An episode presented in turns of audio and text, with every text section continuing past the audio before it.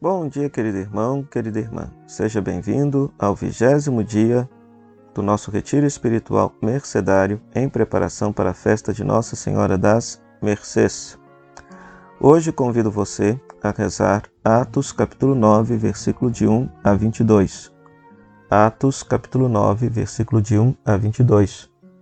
Esse texto é a vocação de Paulo.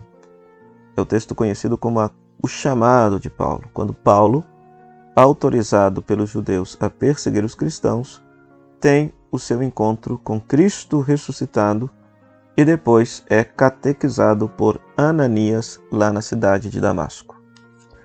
Por que, que este texto é mercedário? A princípio, parece não ter nada de mercedário nesse texto, mas a ligação também é bastante sutil.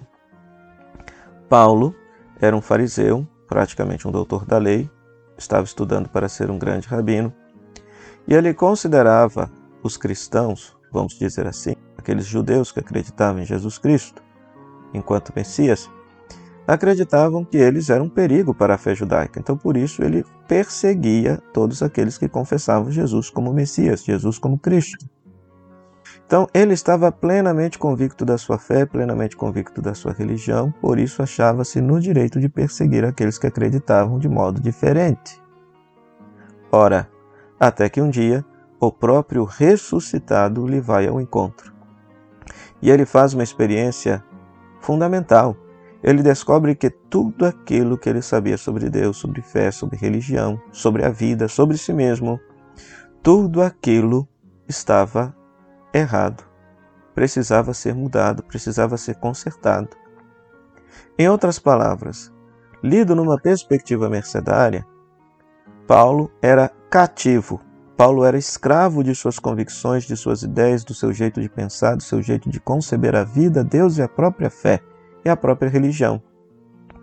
E somente o encontro com Cristo ressuscitado fez com que ele descobrisse a verdade, a tal ponto que ele se tornou o maior missionário da igreja cristã primitiva, isso segundo a Escritura, fundando inúmeras comunidades cristãs, pregando a boa nova de Jesus.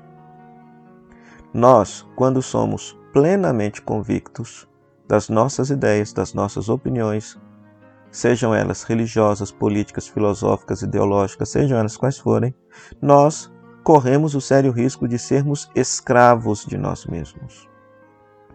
Então, uma pessoa que é livre, ela é capaz, ela está aberta ao diálogo com quem pensa diferente e a tal ponto de até mesmo mudar a própria opinião, porque descobriu, a, mediante o diálogo e a interação com o outro, um pouco mais da verdade que ultrapassa a todos nós. Por isso que você possa rezar esta vocação de Paulo e perceber se de repente você não é um pouquinho parecido com Paulo, sabedor de toda a verdade, conhecedor de toda a verdade, dono da própria verdade. E se de repente não é necessário que Cristo lhe vá ao encontro e possa verdadeiramente mostrar que você no fundo, no fundo está cego e precisar da, da ajuda dos irmãos, da fé, da igreja, para poder abrir os olhos para a verdade que ultrapassa a nossa própria vida e que ultrapassa a nossa própria opinião e o nosso jeito de pensar que você possa rezar esse texto, fazer a leitura orante desta palavra e que ela possa lhe propiciar uma, um ganho, um acréscimo na sua liberdade. Deus te abençoe. Boa oração.